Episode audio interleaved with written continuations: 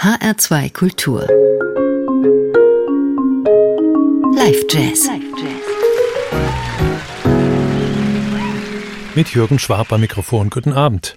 Die Nachricht vom Tod Joey DeFrancescos verbreitete sich wie ein Lauffeuer in der Jazz-Community und die Bestürzung war groß. Es war am 25. August, als der Organist überraschend zu Hause in Phoenix, Arizona gestorben war, wie später zu lesen war, an einem Herzanfall.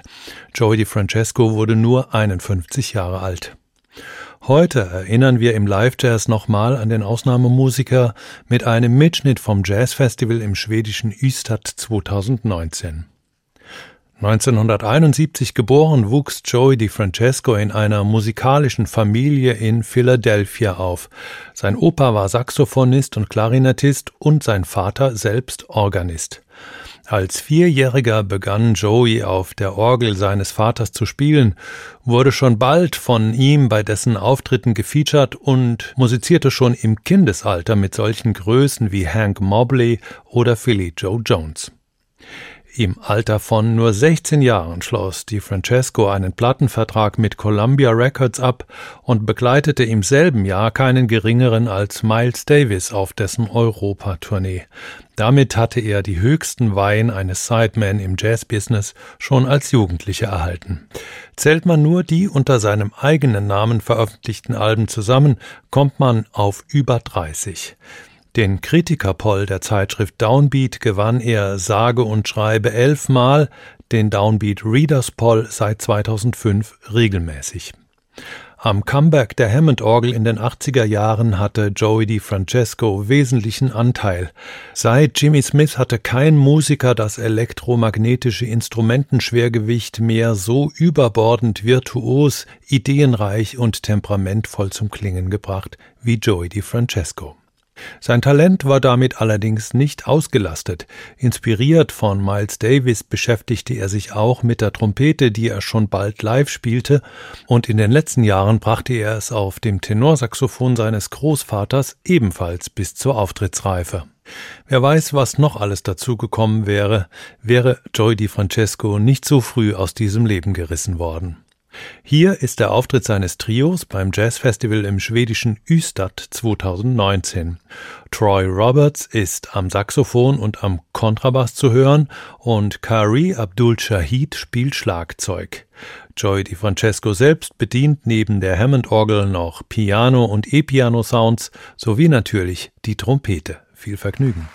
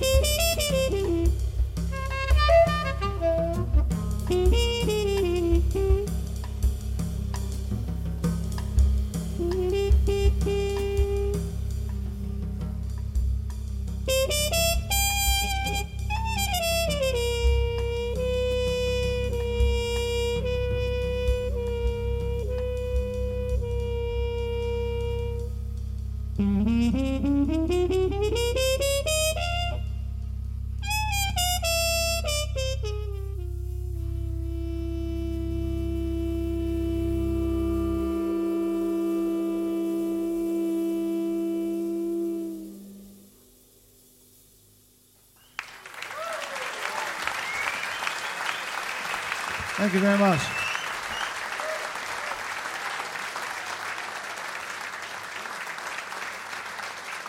Thank you. We're very pleased to be here Yestad to play for you, and you're a wonderful audience. We'd like to thank you for that. Let me introduce you to the band on the saxophone and bass, Mr. Troy Roberts.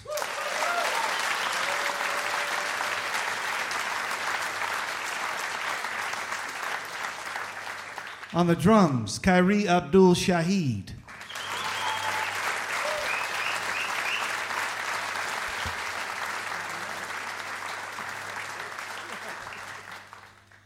We're playing your music off a new record called In the Key of the Universe, and uh, it features Troy and also featured Pharaoh Saunders and Billy Hart on drums. First song we played for you was called Vibrations in Blue. Second one, which we just played for you, was Soul Perspective. Now we're going to play the title track, In the Key of the Universe.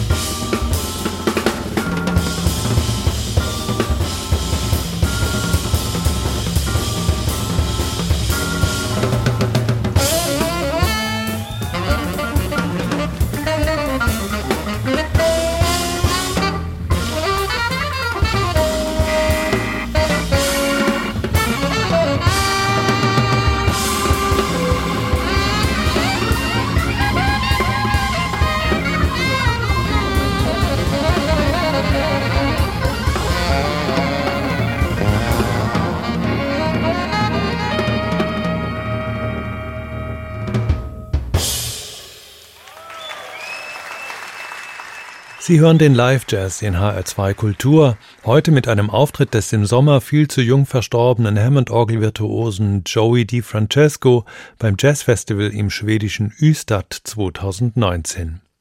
Kari Abdul Shahid saß am Schlagzeug und Troy Roberts spielte Saxophon. Im nächsten Titel greift Troy Roberts allerdings zum Kontrabass, denn Joey DiFrancesco, der bis dahin an der Orgel, diversen anderen Tastensounds und der Trompete brilliert hatte, greift nun selbst zum Tenorsaxophon. Mein Name ist Jürgen Schwab, machen Sie es gut.